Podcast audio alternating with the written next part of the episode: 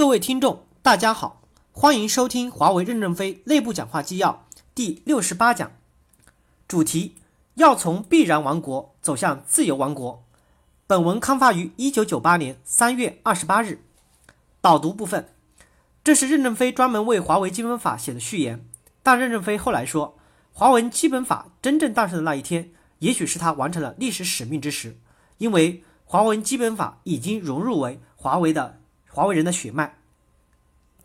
毛泽东同志说过：“人类的历史就是一个不断的从必然王国走向自然王国发展的历史，这个历史永远不会完结。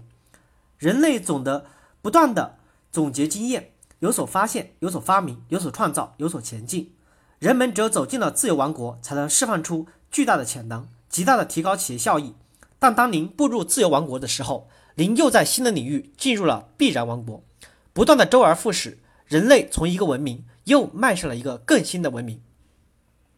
华为经历了十年的发展，有什么东西可以继续保留？有什么东西必须扬弃？我们又能从业界最佳吸收什么？如何批判的继承传统？又如何在创新的同时承先启后、继往开来？继承与发展是我们第二次创业的主要问题。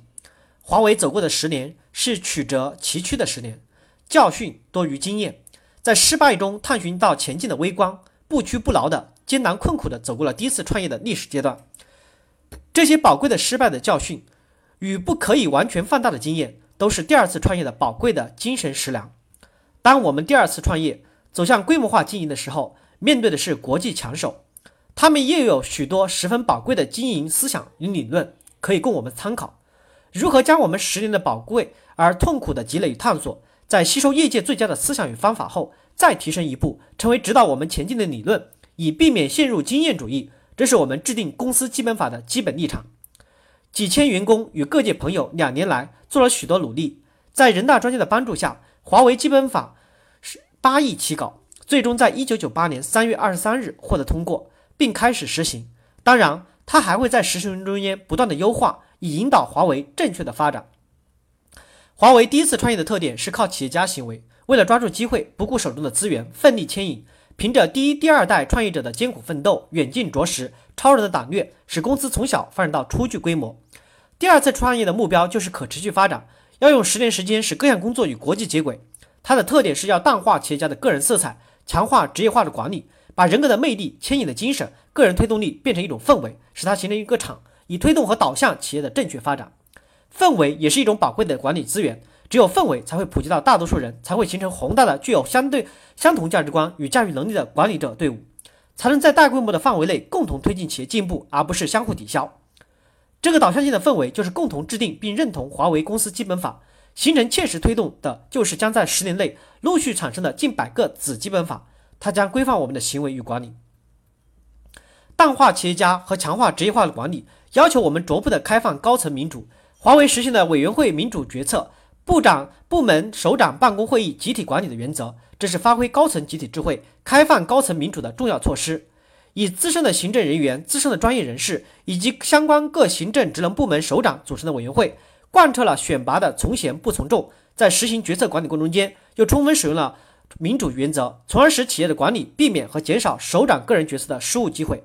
即使失误了，也应是先有过充分的。研究可以有众多人员去补救，委员会是务虚确定管理目标、措施、评议和调整干部，并在实行中进行监控，使企业的列车始终运行在既定的路线上。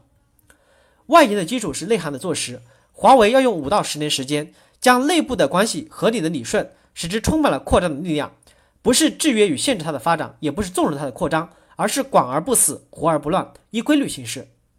各级干部在做实的基础上面，努力提高自己的素质，增强驾驭流程与组织的管理能力，并在实践中拥有不断的优化自己、批判自己的能力。任何一个人在新事物面前都是无知的。要从必然王国走向自由王国，唯有学习、学习再学习，实践、实践再实践。